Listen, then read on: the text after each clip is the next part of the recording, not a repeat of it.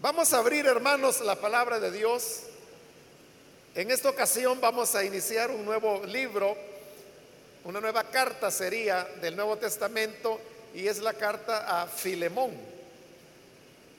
Ya que en la última oportunidad finalizamos el estudio de Romanos, ahora vamos a pasar a otra carta del Nuevo Testamento y esta es la carta a Filemón. Y vamos a leer allí, hermanos, los primeros versículos para luego eh, poder tener una enseñanza que sería introductoria a lo que es esta carta, que es parte también pues de la palabra del Señor. La carta se encuentra antes de Hebreos, es una carta cortita y por eso pues cuesta ubicarla algunas veces, pero antes de Hebreos, ahí está la carta de, Filemón y ahí vamos a leer. La palabra de Dios nos dice en la carta a Filemón, el versículo 1 en adelante, Pablo, prisionero de Cristo Jesús, y el hermano Timoteo, a ti, querido Filemón, compañero de trabajo, a la hermana Apia, a Arquipo, nuestro compañero de lucha, y a la iglesia que se reúne en tu casa. Que Dios nuestro Padre y el Señor Jesucristo les concedan gracia y paz. Solamente eso vamos a leer, pueden tomar sus asientos, por favor.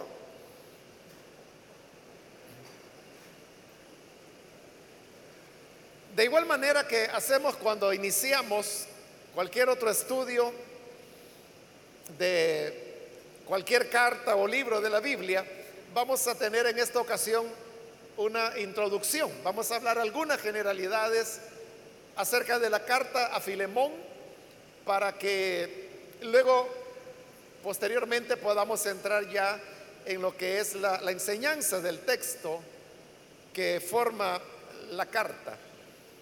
Eh, la carta a Filemón, usted puede notar que es una carta corta y es una de las cartas auténticas de Pablo. Y se sabe que es auténtica eh, por la datación, la fecha, pero también por el vocabulario, el estilo, los conceptos que se utilizan, todos ellos pues son muy propios de Pablo. Y no hay ninguna duda acerca de que Filemón es una carta auténtica de Pablo, es decir, que él la escribió, cuando se dice se, le escribió, recuerde que o era que Pablo dictaba, lo cual era la costumbre, mientras un amanuense estaba copiando lo que él iba dictando. Pero por ser esta una carta corta y que sobre eso está el hecho de que Pablo se encontraba prisionero, algunos han llegado a pensar que pudiera ser que él no solo dictó esta carta, sino que incluso la escribió de su puño. Pero esto pues simplemente es una idea que no hay forma de poderla corroborar. Lo que sí es un hecho es que se trata pues de una carta auténtica de, Pablo.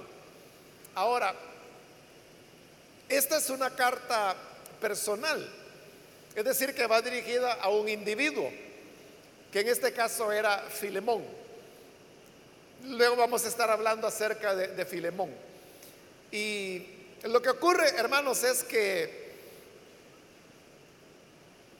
es una carta personal, pero no privada, porque son dos cosas diferentes. Personal, porque va dirigida a, una, a un individuo, que es, lo, es el único caso que tenemos de las cartas auténticas de Pablo, porque todas las demás son cartas que van dirigidas a comunidades cristianas, como Romanos, como eh, Primera y Segunda de Corintios, la carta a los Gálatas que no era ni siquiera una ciudad, sino que era toda una región, Galacia, donde había varias ciudades y por lo tanto varias iglesias, eh, filipenses, eh, la carta, eh, los Gálatas, que ya la mencioné. Entonces, estas son lo que se llaman las cartas auténticas de Pablo, pero todas iban dirigidas, como digo, a congregaciones. La excepción es esta carta a Filemón que va dirigida a una sola persona. Detrás de la, de la carta hay una historia, pero la historia no se relata en la carta. Es decir, la historia nosotros la podemos reconstruir a partir de los pocos detalles que Pablo está dando en la carta. Pero por eso es importante eh, conocer cuál es la historia que está detrás de la carta, porque si uno no sabe cuál era la historia, entonces es un poco más difícil poder entender la carta. Por eso es que a partir de la información que Pablo da en esta breve carta, eh, hay elementos como para poder reconstruir lo que había ocurrido y eso que ocurrió es lo que motivó a Pablo a enviar, eh, elaborar la carta y luego enviarla para su compañero de trabajo, como él lo llama, refiriéndose a Filemón. Como la historia no se encuentra en la carta, acabo de decir que hay que reconstruirla de algunos elementos, pero lo que sucede es que estos elementos no permiten una reconstrucción detallada de qué fue lo que pasó. Lo que hay son probables historias o probables acontecimientos y todos ellos valederos que pudieron haber dado paso a una carta como la que ahora tenemos. Quizás antes de entrar, hermanos, en ese tema de la carta, sería importante mencionarle que esta es una de las cartas que menos variaciones tiene en los manuscritos. Probablemente una de las razones por las cuales tiene menos variaciones es precisamente que se trata de una carta corta. Mientras más extensa era una carta, obviamente cuando hay más cosas que copiar, aumentan las posibilidades de introducir errores que es lo que ha pasado, hermano, con todos los libros de la Biblia. Es decir, que lo que nosotros llamamos los originales o los manuscritos, originales realmente no hay ninguno, porque todos son tan antiguos que todos se perdieron ya. Lo que hay son copias que se acercan a la fecha cuando estas cartas fueron escritas originalmente. Es decir, hubo una carta original a Filemón, de la cual se comenzaron a hacer copias y copias y copias. Pero la original, la que Pablo había enviado, esa se perdió en el tiempo. Y lo que quedaron fueron las copias. Y de esas copias se fueron haciendo otras y otras y otras copias hasta llegar a la época presente. En ese proceso de ir copiando, como se hacía a mano, por eso se llaman manuscritos, porque eran escritos a mano. Y era copiar cartas, pero en ese copiar como la, copia ya no era inspirada. Lo que era inspirado era la escritura.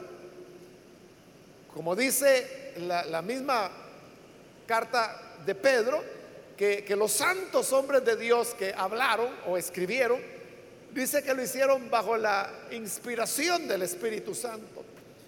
pero la inspiración terminó con la redacción de los libros de la Biblia. Lo que posteriormente siguió, que fueron ya copias que se fueron haciendo, eh, interpolaciones, adiciones, fusiones de cartas, o sea, todos esos elementos, esos ya no eran inspirados, sino que ya eran producto de una hechura puramente humana. Por lo tanto, allí estaba ya abierto a que el error entrara. Y por eso le digo, en esa tarea de copiar, mientras más extensa fuera una carta, pues había más que copiar. Y por lo tanto, más posibilidades de que se introdujera errores, errores que después se convierten en variaciones. Eso lo que da como resultado, hermanos, es que no hay ni un solo manuscrito de ningún libro de la Biblia que sea idéntico a otro. O sea, no hay ni uno. Y hay miles, miles de manuscritos, pero ni uno es igual a otro. Todos tienen algún tipo de variante. Pero Filemón es el libro de la Biblia que menos variantes tiene. Las tiene, pero son menos. Y hay varios versículos, son, toda la carta tiene 25 versículos, pero hay 10 versículos de Filemón que no tienen variación en ningún manuscrito. En ninguno. Es decir, que esos versículos, esos 10 versículos se han mantenido iguales desde que en todas las copias que se conocen de Filemón, en todas están iguales. En los otros 15 sí hay algún tipo de variación, pero estas variaciones, como lo he explicado en otras ocasiones, no son variaciones de contenido, no es que un manuscrito dice una cosa y otro dice otra, no, no es así. Las variaciones, hermanos, puede ser de elementos como puntuación, puede ser de palabras, puede ser de interjecciones que no aparecen.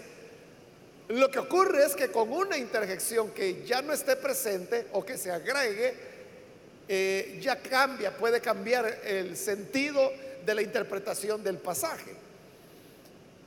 por eso es que eh, el estudio crítico se llama de los textos, de los manuscritos, es fundamental para poder tener una claridad de qué fue exactamente lo que los autores quisieron decir y muy probablemente escribir.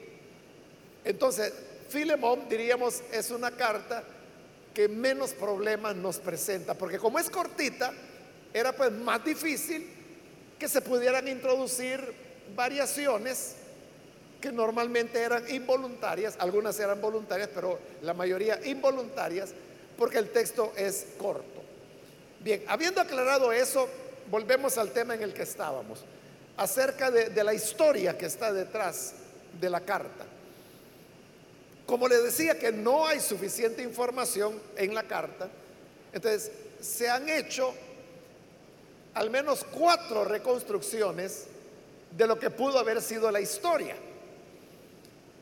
Pero de esas cuatro reconstrucciones, hermanos, hay dos que son las que se consideran tienen más probabilidades de haber sido así, porque son las historias que mejor responden al contenido de la carta.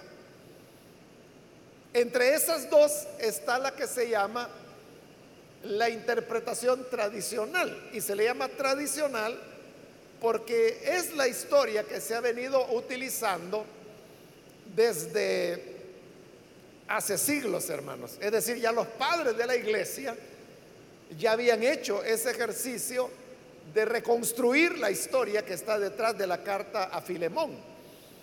Y hicieron esa reconstrucción que por eso se llama tradicional, porque es la que por siglos la iglesia ha considerado la verdadera. Pero está la otra eh, reconstrucción que en la medida que ha ido avanzando eh, el estudio de las escrituras desde disciplinas que antes no se hacía y que se ha comenzado a hacer hace poco, pero cuando le digo hace poco, hablar de poco en teología, eso es 100 años, digamos. Entonces, en los últimos 100 años ha habido nuevas ciencias que se han comenzado a aplicar al estudio de las escrituras, como por ejemplo la etnografía, la psicología, la sociología, Todos estos, como son ciencias nuevas, todas estas que le estoy mencionando, también es nuevo el aplicarlo al estudio de las escrituras. Y cuando eso se hace, entonces comienzan a aparecer descubrimientos muy importantes que nos permiten ahora interpretar de una mejor manera la escritura.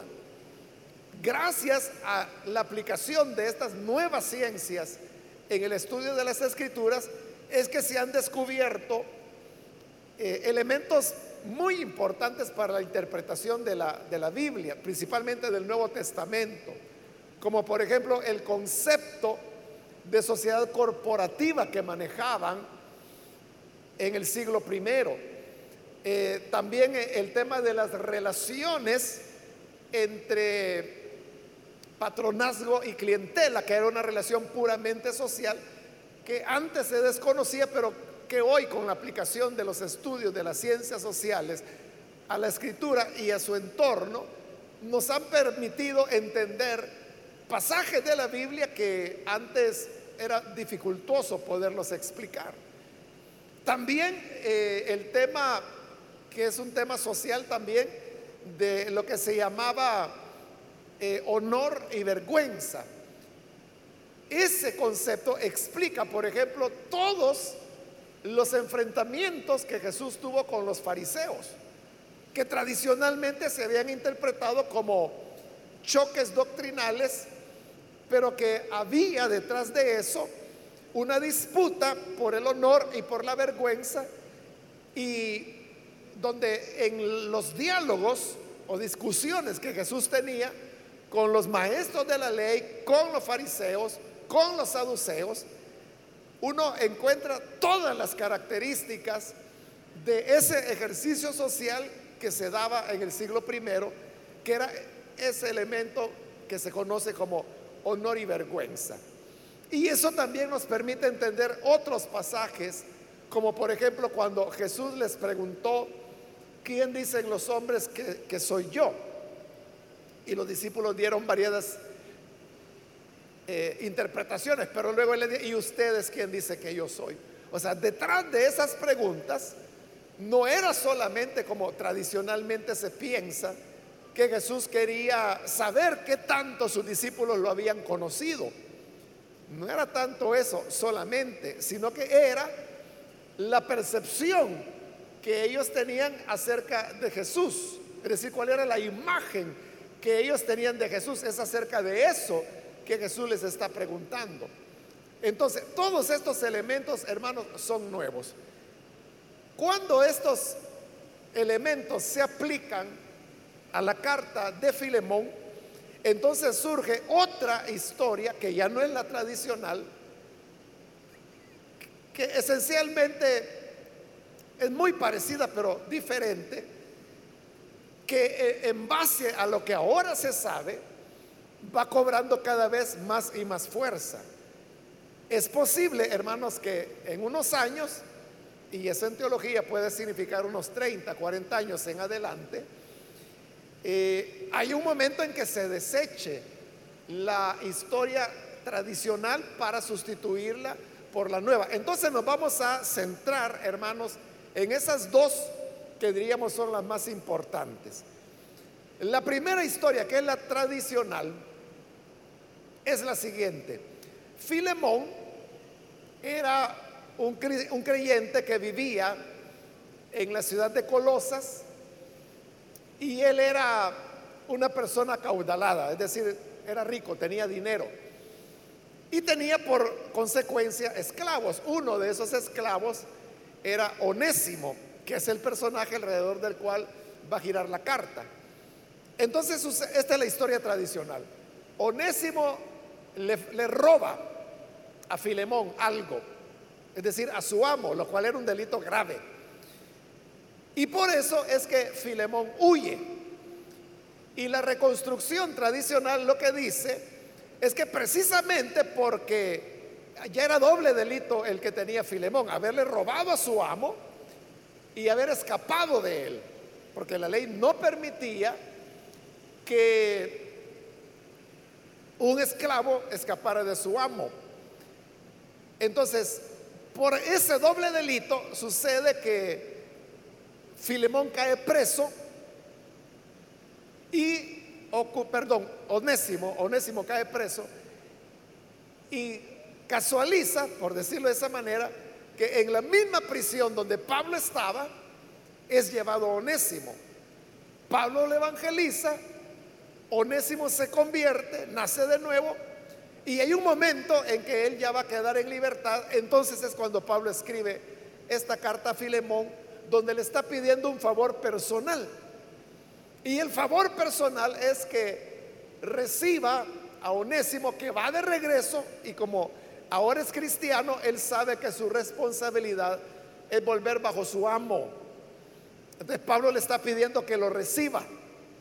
Y el otro favor que le está pidiendo es que si Onésimo le robó algo, que entonces Pablo está dispuesto a pagar lo que Onésimo haya robado con tal que la relación entre el amo Filemón y su esclavo Onésimo se pueda reconciliar. Esa es la historia tradicional. En la nueva, por decirlo así, la nueva interpretación que es la que va cobrando fuerza, lo que ocurre es de que hoy se saben cosas que no se sabían cuando esa interpretación tradicional fue hecha. Y un elemento, por ejemplo, que las ciencias sociales han descubierto ahora del mundo grecorromano del siglo I, que es donde aconteció todo esto, es de que un hombre como Pablo, el cual era ciudadano romano, no podía estar en una condición de encarcelamiento absoluto. Para el, ciudadano romano había otra condición que los romanos, como ellos usaban el latín, ellos le llamaban custodia libera, que traducido al español sería custodia liberal. Es decir, que Pablo estaba detenido pero no era que estuviera en un calabozo, sino que estaba detenido, pero él podía tener acceso a recibir visitas e incluso a escribir, como es esta carta que él está escribiendo. En cambio, los esclavos, como ellos eh, se consideraba una pena gravísima, que un esclavo huyera de su amo. Entonces ellos no podían estar en una condición de custodia libera como estaba Pablo, sino que ellos iban a, los peores calabozos que podían tener. Es decir, que si hubiese sido cierto que Onésimo, como lo dice la reconstrucción tradicional, eh, cayó preso, hubiera estado en un calabozo inmundo donde Pablo nunca pudo haber estado y por lo tanto ese encuentro no se pudo haber dado. Entonces, como eso no es posible, entonces hoy se ha buscado, siempre en base al estudio de las ciencias sociales, una explicación entonces a qué fue lo que pasó. Y aquí es donde surge la otra eh, historia, la otra reconstrucción de la historia detrás de la carta a Filemón, y que es la siguiente. Filemón, como ya dijimos, eso continúa igual, ¿verdad? Vivía en Colosas, era un cristiano, compañero de trabajo de Pablo y también era adinerado y tenía esclavos. Uno de esos esclavos era Onésimo. Pero Onésimo no era un mozo, no era alguien, no era un esclavo que Filemón lo tuviera para acarrear bultos. Onésimo era un esclavo, pero que tenía educación y que era una persona con una capacidad intelectual aventajada. Entonces, fíjese cómo cambia el panorama, ¿verdad? Entonces, Onésimo era un hombre eh, aventajado. Esclavo sabía de todas categorías, hermano desde aquellos que hacían las labores más sencillas, como sembrar la tierra, levantar la cosecha, acarrear agua, encender fuego. Ese era un tipo de esclavo, pero había otros esclavos que ya tenían ciertas habilidades, como por ejemplo eran cocineros, eran músicos, eran tejedores, y habían otros esclavos que todavía tenían una posición superior y que eran, por ejemplo, escritores, poetas. El caso famoso de Flavio Josefo, que era un historiador, ¿verdad? Que ahí tenemos los libros que él escribió. Y era un esclavo, ¿no? De, de un romano que se llamaba Flavio. Y por eso es que él, él era un judío que se llamaba Josefo. Pero como el esclavo recibía el nombre de su patrono, por eso le quedó Flavio Josefo, porque Flavio era el nombre de su amo, pero él era un esclavo, pero era un historiador. Entonces vea cómo podía haber esclavos, como le digo, que eran buenos para acarrear o ir a partir leña, hasta aquellos que ya, bueno, incluso habían médicos que eran esclavos. Entonces había personas adineradas que compraban un médico esclavo para que los atendiera a ellos. Entonces, Onésimo no era un mozo, no era para cargar agua, sino que él era un hombre que tenía educación, un intelectual, y ya le voy a explicar después un poco por qué. Y sucede de que defrauda a, a su amo Filemón. Eso es lo que dice la Biblia. La Biblia no dice que le haya robado, la Biblia lo que dice es que lo defraudó. Entonces, defraudarlo no necesariamente robar, sino que es eh, quedar mal. Entonces, en algo quedó mal, Onésimo con Filemón, que esa defraudación que le hizo a su amo lo hizo huir, pero no era tanto huir por escapar de Filemón, sino que era para buscar a Pablo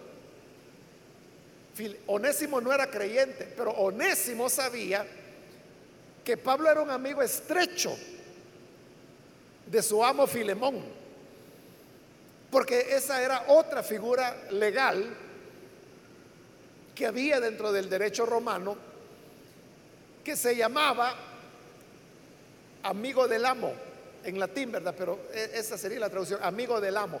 Entonces, un esclavo cuando entraba en conflictos con su amo, por la razón que fuera, podía acudir a ese recurso que se trataba de, un amigo del amo. Entonces, lo que hacía el esclavo es que le pedía a ese amigo de su amo que intercediera por él, que es exactamente lo que Pablo está haciendo en esta carta. Está abogando por Onésimo. Entonces, Onésimo busca a Pablo porque sabía que era amigo de Filemón. Pero en esa solicitud de ayuda que Filemón le hace, perdón, que Onésimo le hace a Pablo, Pablo aprovecha y lo evangeliza. Y Onésimo cree. Pero no es que Onésimo esté preso con él, sino que como Pablo estaba bajo ese régimen que recibía ese nombre de eh, detención liberal, sería en español, ¿verdad? Entonces, él podía recibir visitas, así es como Onésimo pudo visitarlo. Desde esta nueva perspectiva, ya la, historia cambia, ¿no? Pero hace justicia a las condiciones de cómo se realizaban las cosas en el siglo primero. Y esa es la razón por la cual esta segunda reconstrucción a la que estoy haciendo referencia, es la que cada vez va creciendo la aceptación y poco a poco está desplazando a la reconstrucción tradicional. Entonces, eso es lo que sucedió, o lo que más probablemente pudo haber sucedido, que Onésimo defrauda a Filemón en algo que no se nos dice que es, pero haya sido lo que haya sido, causó una deuda de Onésimo hacia su amo Filemón. Y por eso es que Onésimo va y busca a Pablo para pedir su intercesión. Pablo le evangeliza, Onésimo cree e intercede por él. Y la intercesión está en esta carta, porque Pablo está preso. no puede ir. Entonces elabora la carta que seguramente la envió con el mismo onésimo y de esa forma él vuelve. Y, ya la carta pues no menciona qué fue lo que pasó, pero uno pudiera intuir que las cosas se resolvieron. ¿Por qué razón? Porque en otras cartas de Pablo se hace mención de varias de las personas que Pablo también está mencionando en esta carta, como por ejemplo Arquipo. Se hace mención de Timoteo, que también está como coautor de la carta. Y entre esos se menciona Onésimo, pero ya como hermano y como alguien que está fungiendo un papel dentro de la iglesia de Colosas. Esto significa que sí hubo una reconciliación entre Onésimo y su amo Filemón, e incluso Onésimo ascendió dentro de la iglesia hasta llegar a tener un papel protagónico al lado de Arquipo, que según Pablo dice ahí, era un compañero de ministerio de Pablo. La tradición, la tradición, hermanos, eh, que esa pues ya se forma después de las escrituras, dice que Filemón, perdón, sigo ese con Filemón, Onésimo. La tradición dice que Onésimo es la persona que hizo la primera compilación de las cartas de Pablo. Entonces, por eso yo le digo, Onésimo no era un, un mozo, no era alguien que acarreara bultos, ¿no? O él era alguien que tenía una capacidad intelectual. No sabemos cuál era su especialidad, pero era alguien que tenía un grado de educación importante. Entonces, según la tradición, fue él el que hizo la primera recopilación de las cartas de Pablo, obviamente cuando ya Pablo había muerto. Pero eso tiene algún sentido, porque le da sentido a por qué tenemos la carta de Filemón. Porque en esta carta Pablo no toca ningún tema de doctrina. Esta es la única carta auténtica de Pablo donde él no toca ningún tema de doctrina y ningún tema que tenga que ver con la iglesia, en este caso de Colosas. Nada. Es una cuestión puramente personal. Entonces, si era una carta corta y dirigida a una persona, la pregunta es, ¿por qué los cristianos la preservaron? ¿Y por qué la tenemos hasta el día de hoy? Porque eso se ha cuestionado. No sé si usted ha oído hablar de una traducción famosa, sobre todo entre los católicos, la que se llama la, vulgata. Algunos le llaman la vulgata latina porque fue una traducción de las escrituras a latín. Bueno, esa famosa traducción la hizo un hombre que se llamó Eusebio Jerónimo. Entonces, Jerónimo hizo las traducciones y él, no solo hizo la traducción de la Biblia, que en la época de él fue un avance, ¿verdad? Que lo que estaba en hebreo y griego, él lo tradujo al, latín, que en ese momento era la lengua franca, es decir, la que se hablaba, así como hoy es el inglés, ¿verdad? Entonces lo hizo para que mucha gente pudiera leerla. Pero en otros escritos de Jerónimo, él menciona cómo él fue criticado por haber incluido en su traducción al latín la carta de Filemón. Y Jerónimo dice en esos otros escritos que lo que la gente le criticaba era que por qué había introducido y había traducido la carta a Filemón si era una carta totalmente vacía de la cual decían no tenemos nada que aprender. Bueno, eso por ponerle un ejemplo, ¿verdad? De, cómo en la iglesia, en diferentes momentos históricos, ahí le estoy poniendo el ejemplo de Jerónimo, pero hay otros. Pero fue una constante que, que decía, o sea, ¿y para qué Filemón? Si aquí no hay ninguna enseñanza, aquí no hay nada nuevo, aquí no hay ninguna doctrina. Entonces, esa pregunta podemos trasladarla al pasado y, y al preguntarnos, ¿por qué razón los primeros cristianos conservaron esta carta. que es una carta personal. Es corta y no tiene nada, ninguna enseñanza doctrinal. No aborda ningún problema que la iglesia pudiera atravesar. Entonces, ¿por qué se guardó? Ahí es donde hace sentido la, la tradición, que si fuera cierto, como la tradición dice, que Filemón fue el primero en hacer la recopilación de las cartas de Pablo, ahí hace total sentido, porque ¿cómo no iba a poner Onésimo la carta que le enviaron a su amo Filemón cuando él es el personaje de la carta? El personaje no es Filemón, el personaje no es Pablo, el personaje no es Timoteo que se pone como coautor de la carta, el personaje es Onésimo. ¿Cómo no lo iba a poner Onésimo dentro de la recopilación si era la carta que hablaba de él?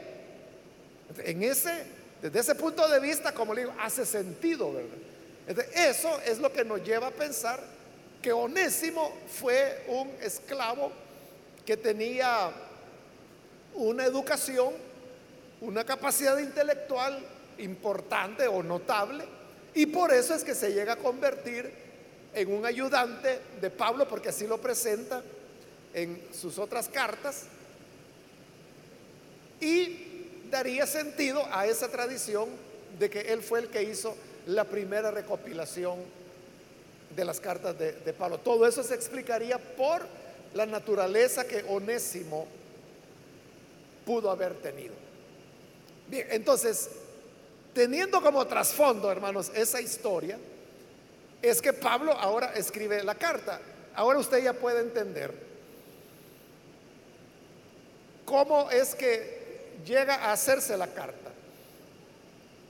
Es interesante, hermanos, de que esta carta, como lo dije hace un momento, tiene 25 versículos solamente. Pero en estos 25 versículos, Pablo cinco veces hace referencia a que él está preso. Lo cual es bastante, ¿verdad? Es decir, casi cada cinco versículos él está mencionando que está preso, o sea, desde el saludo.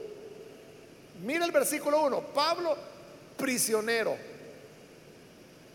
de Cristo. Esa es la primera vez y van a haber otras cuatro veces más en las que él va a decir que está preso.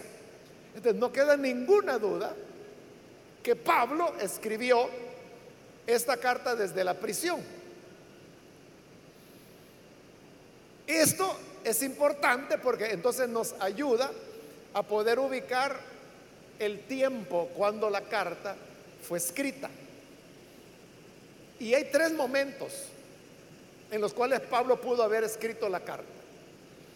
Un momento es cuando él estaba en Roma, en la cárcel de Roma, esperando a ser juzgado por el César.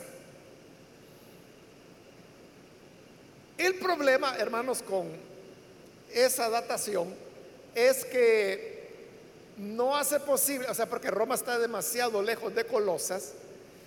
Y lo que ocurre también, hermanos, es de que ahí se mezcla con la carta, más bien las cartas a los filipenses, porque recuerde que en lo que nosotros tenemos como filipenses ahora, en realidad hay dos cartas, fueron dos cartas las que Pablo envió a los filipenses.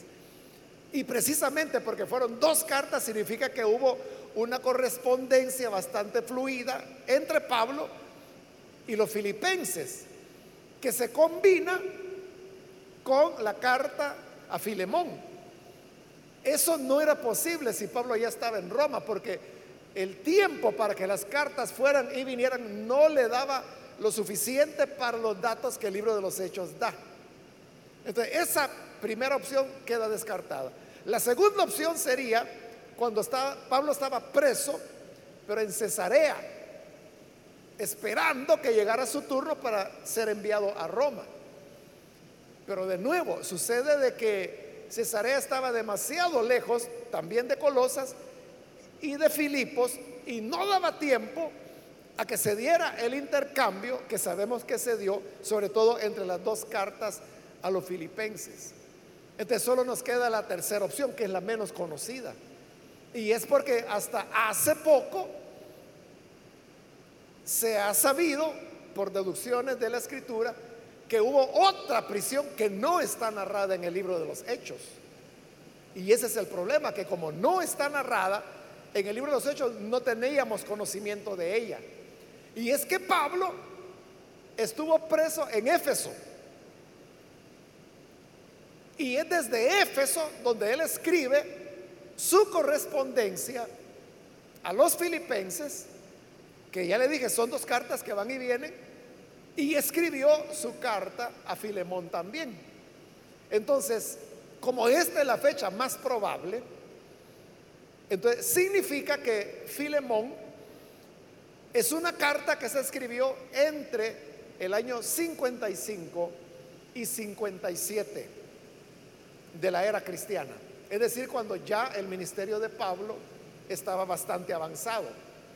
Todavía le quedaban algunos años, pero ya estaba bastante avanzado. Por eso no nos debe extrañar que en esta carta Pablo se describe a sí mismo como anciano.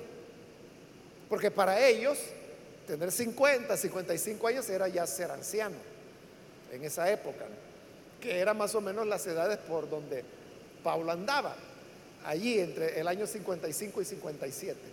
Entonces, esto nos lleva a la conclusión que Filemón es una carta que fue escrita por Pablo desde Éfeso entre el año 55 y 57, que fue enviada por conducto del mismo Onésimo a Filemón, el cual vivía en Colosas, y que en su casa había una iglesia, como lo vamos a ver ya, ya pronto. Ahora, algo que llama la atención, hermanos, es que el caso de Onésimo es el caso de un esclavo. Y uno ve cómo Pablo está tratando con toda normalidad el tema de la esclavitud. Al punto que él está siguiendo las reglas, las leyes, diríamos, que había en la época para el tratamiento de los esclavos. Onésimo también lo está haciendo y eso otra vez, ¿verdad? Nos deja ver que Onésimo no era un cargabultos, sino que él era alguien que incluso tenía conocimiento de lo que hoy sería ciencias jurídicas. Él sabía cuáles eran los recursos legales, que no eran muchos los que tenía un esclavo. Y por eso es que está acudiendo a Pablo para que interceda delante de Filemón. Onésimo ni pensaba de que Pablo le iba a agarrar a evangelizarlo primero, ¿verdad? Y que iba a, volver ya, pero como creyente. Pero Pablo, cuando está devolviendo a Onésimo con Filemón, que es su amo, Pablo lo que está haciendo es seguir la normativa legal para los esclavos que hay en la época. Es decir, Pablo no está haciendo nada como decirle a Filemón, mira Filemón, ¿cómo es eso de que tú siendo creyente tienes esclavos? Ese cuestionamiento no está, al contrario, le está devolviendo a Onésimo porque Onésimo era propiedad de Filemón. Él está devolviendo lo que le pertenece, pero usted sabe que un ser humano no es un objeto que le pertenezca a nadie. Porque todo ser humano tiene una personalidad, tiene una dignidad. Pero esto que yo estoy diciendo, eso es de hoy, hermanos. En la época no. Y ese es el problema. Que cuando nosotros nos preguntamos, ¿y por qué Pablo aquí no dijo nada en contra de la esclavitud? Siendo que normalmente era muy inhumana. Era, hermanos, porque esa era la normalidad de la época. Igual que nosotros ahora, ahora hermanos, nosotros aceptamos como muy normal eh, cosas que probablemente dentro de 50 años ya no van a ser normales. Y la gente se va a extrañar de por qué nosotros veíamos con tanta normalidad lo que ahora hacemos. Le pongo un ejemplo. Para nosotros es absolutamente normal trabajar. Es más, trabajar nosotros lo vemos como una expresión de ser una persona honorable. O sea, porque el que no trabaja, nosotros le damos el nombre de vago. Y entonces decimos que la ociosidad engendra muchos males. Entonces vemos mal el hecho de, no tener un trabajo, de no tener algo a qué dedicarnos. Pero lo que está ocurriendo ahora en el mundo, hermanos, bueno, no ahora, sino que esto ya trae bastante tiempo, es que cada vez las personas estamos trabajando menos. Cuando, por ejemplo, se estableció la jornada de ocho horas diarias, ahí la gente comenzó a trabajar menos. Y bueno, aquí mismo en El Salvador hay empresas, negocios que trabajan, por ejemplo, de lunes a viernes y sábado y domingo tienen libre. Hay otros que no, ¿verdad? Que continúan trabajando sábado hasta el mediodía, otros trabajan todo el sábado y hay algunos que trabajan hasta domingo, ¿verdad? Pero ya hay empresas en nuestro país que trabajan de lunes a viernes solamente y sábado y domingo lo tienen libre. En nuestro país, que es un país del tercer mundo. Pero en países del primer mundo, ya hay varios países en los cuales la jornada laboral es de lunes a jueves. Solo trabajan cuatro días a la semana. Entonces, viernes, sábado y domingo lo tienen libre. Y este año ya este, hay una primera prueba que se está haciendo en Singapur, en donde las personas solo van a trabajar de lunes a miércoles. Entonces, mire, hoy de los siete días de la semana, solo van a trabajar tres. Es decir, que la mayor parte del tiempo ya la gente no va a trabajar. ¿Y por qué la gente está trabajando menos? Porque en la medida que está avanzando la ciencia y sobre todo las ciencias informáticas, hoy se hace mucho más rápido lo que antes tomaba mucho tiempo hacer. Por ejemplo, hacer un balance contable de una empresa, eso era cosa que podía tomar semanas, sobre todo si era un balance anual, ¿no? Pero como hoy todo está informatizado, usted quiere el balance, solo aprieta un botón y, plum, y ya lo tiene. Y ya estuvo. O sea que en un segundo hizo lo que antes le tomaba semanas de trabajo. Ahí le estoy poniendo un ejemplo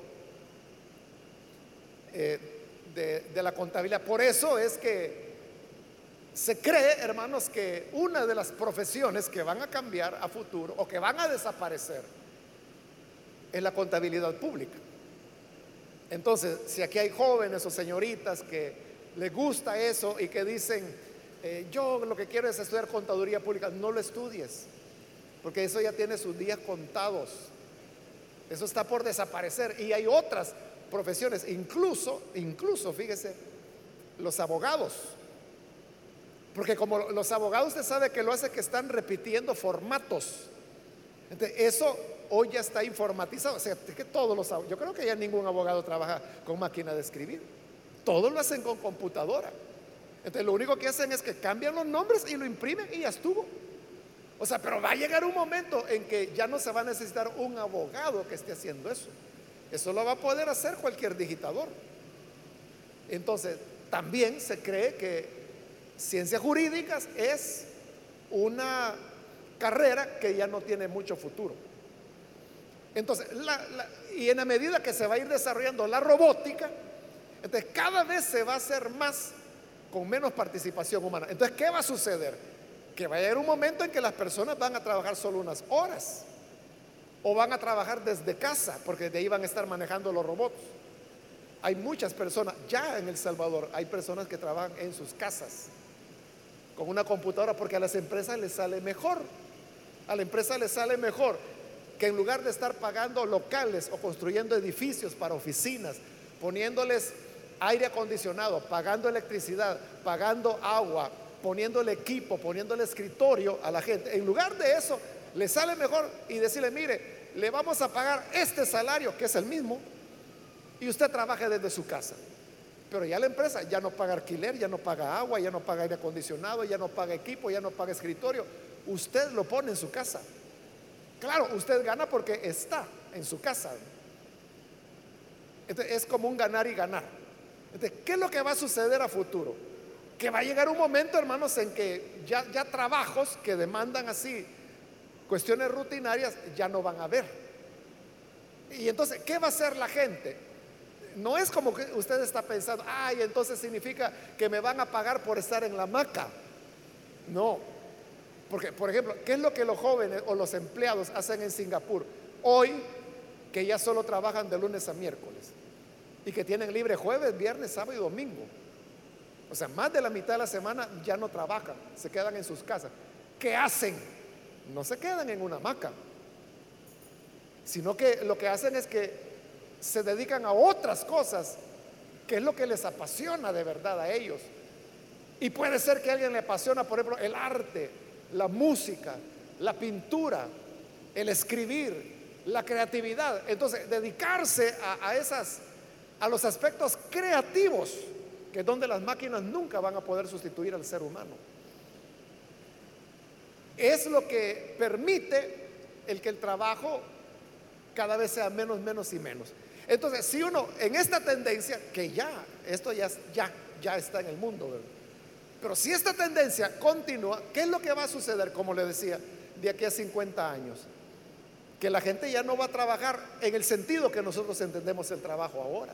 El trabajo de ellos va a ser estar componiendo música, estar pintando, el hacer escultura, el dedicarse al arte, es decir, a aquellas, aquellos elementos creativos, diseño, todo lo que sea creativo, a eso se va a dedicar la gente. Entonces, cuando a esos jóvenes que nazcan en esa época, se les diga, fíjese que en nuestra época, trabajar se consideraba una virtud y se consideraba algo bueno. Y no importaba de que fuera andar vendiendo en la calle, pero se consideraba algo honroso, algo honorable. No lo van a creer. No lo van, ¿Y, y qué?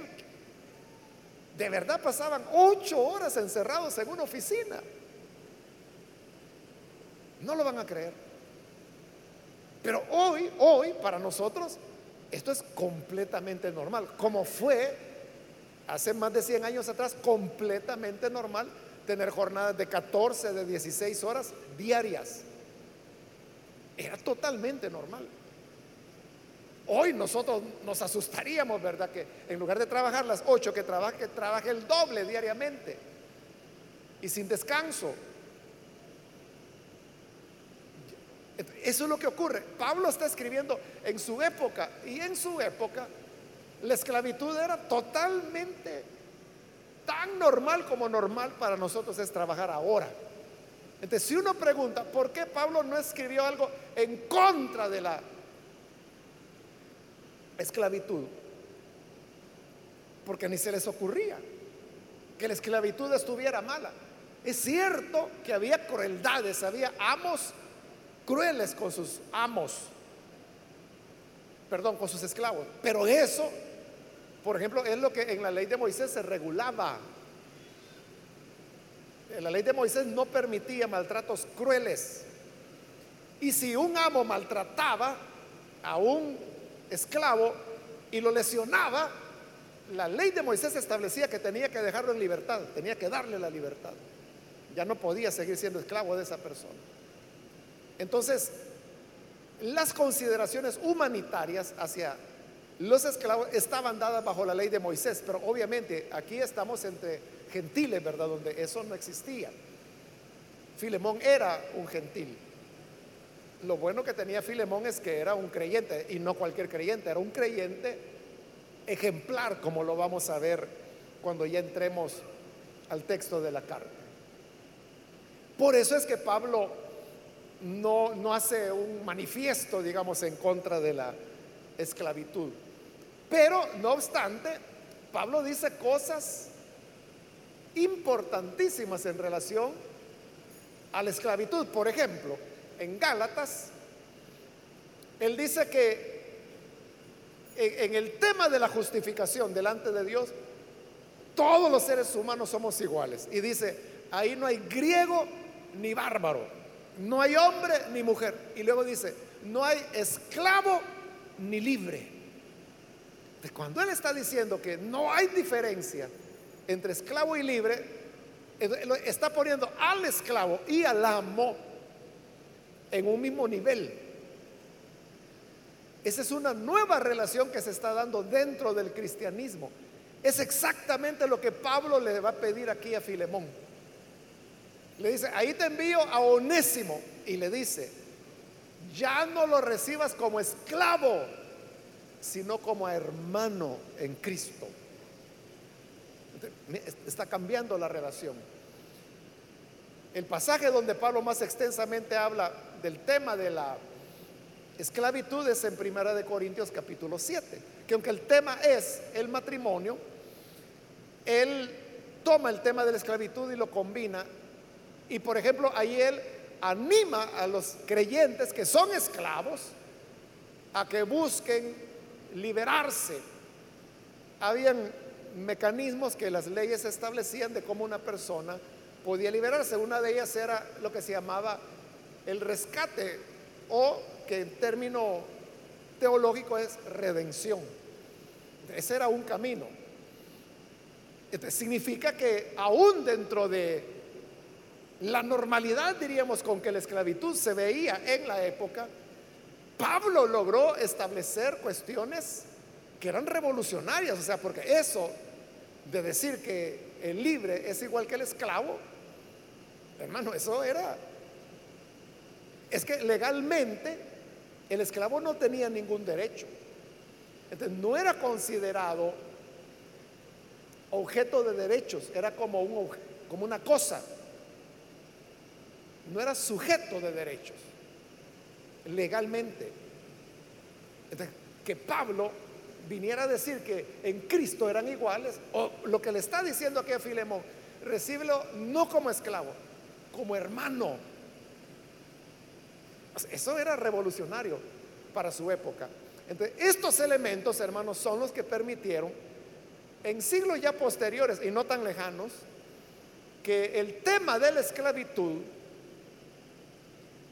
comenzara a ser abolido.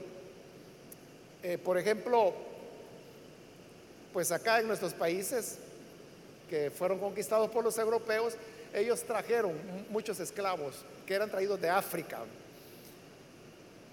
Entonces, en El Salvador, eh, gente afro no hay, es decir, africanos no hay. Es decir, no hay negros en El Salvador, pero no porque no lo hubieran. O sea, sí hubo esclavos negros en El Salvador. Lo que ocurre es de que en el año 32 llega al poder, perdón, en el 31 es, llega al poder eh, Maximiliano Hernández Martínez. Entonces él era un racista. Entonces él expulsó del Salvador a todos los negros, a todos los chinos, eh, a los que él llamaba turcos también, y los sacó. Entonces, todos los negros, y bueno, y en el 32 usted sabe, casi mata a todos los indígenas, ¿verdad?, que había en El Salvador. Pocos sobrevivieron, que son pues las pequeñas comunidades de pueblos originarios que hay hasta hoy en día en el país. Pero eh, las personas de color, hermanos, jamás volvieron al Salvador. Por eso es que cuando nosotros vemos a un moreno aquí en el país, sabemos de que o es un jugador de fútbol contratado por algún equipo o un turista. Y los vemos con curiosidad porque no estamos acostumbrados a eso. Pero recuerde, recuerde que en El Salvador hubo esclavos y prueba de eso es la figura de, José Simeón Caña, que en El Salvador es reconocido como el hombre que promovió la libertad para los esclavos. Ese famoso discurso, ¿verdad?, que, dio ante las autoridades de la época, cuando él dijo que vengo arrastrándome y si muriendo estuviera, muriendo viniera con tal de pedir la libertad de mis hermanos los esclavos. Así comienza su, su famoso discurso. Pero José Simón Cañas fue un sacerdote. De lo mismo que ocurrió en El Salvador es lo que ocurrió en casi todos los países de Latinoamérica, que, los que impulsaron la causa de la liberación de los esclavos eran sacerdotes. ¿Pero por qué razón? Porque tenían la Biblia. Ahí no había iglesia evangélica, ahí hermanos faltaban como 200 años para que la iglesia evangélica llegara al país. pero ellos entendían por estas cartas y estas enseñanzas de Pablo que no se podía seguir con una condición de esa manera. Fue un proceso, como le digo, que tomó siglos. Pero al final, pues al menos lo que es la esclavitud legal es ahora es ilegal en todo el mundo, lo cual no significa que no haya esclavo. Tristemente, pues lo que los estudios muestran es que hoy es cuando hay más esclavos que nunca en el planeta, de manera ilegal, pero los hay, sobre todo en África y en países así muy pobres. Pero también, hermanos, por ejemplo, la trata de blancas es una esclavitud que, se ejerce y en nuestro país. Entonces, el cristianismo ha tenido mucho que enseñar y mucho que aportar. Y una carta como esta de Filemón, que aunque, aunque la gente, y ese es el pensar, que no tiene contenidos, no tiene que enseñarnos, por eso la vamos a estudiar para ver si es cierto, que no tiene nada que enseñar. Y vamos a ver, hermanos, que hay muchas riquezas de enseñanzas que podemos encontrar en ellas. Que Dios nos ayude entonces, hermanos, para que nosotros podamos ser cuidadosos en la lectura de la palabra y extraer de ahí las enseñanzas que no solo nos van a cambiar a nosotros, sino que cambian las sociedades, cambian las formas económicas, lo cual no se logra de la noche a la mañana. Pero el tema de la penetración del Evangelio, en la medida que el Evangelio avanza y sus valores van avanzando y van avanzando, se logran las transformaciones que hoy pues son los, los avances que uno reconoce en temas de derechos humanos, de respeto a la persona, de la libre expresión, de el libre pensamiento, de la libertad de cultos y todos esos elementos que uno podría decir son nuevos, pero son logros que golpe tras golpe a lo largo de siglos se fueron dando y muchos de ellos inspirados en las enseñanzas del Evangelio. Por eso es que el Evangelio es liberador, porque nos abre los ojos y nos hace ver cosas que antes uno no las veía, las veía muy normal, porque uno normaliza lo que no debería ser normal. Vamos a cerrar nuestros ojos entonces y vamos a inclinar nuestro rostro. Señor, gracias te damos por tu palabra que nos ilumina, nos guía y nos enseña tantas cosas. Y también te queremos dar gracias por aquellas personas que a través de los medios de comunicación hoy están abriendo sus corazones, creyendo a tu palabra y siendo transformados. Padre, dales vida nueva, que te puedan conocer y esta iluminación de tu palabra sea la que norme sus vidas de tal forma que puedan ser cada día mejores. Y lo mismo, Padre, te pedimos por cada uno de los que estamos acá, que alcancemos, Señor, a entender tu voluntad, llevarla a la práctica y ver todo desde la perspectiva de tu evangelio. Que así sea, lo pedimos en el nombre de Jesús nuestro Señor. Amén.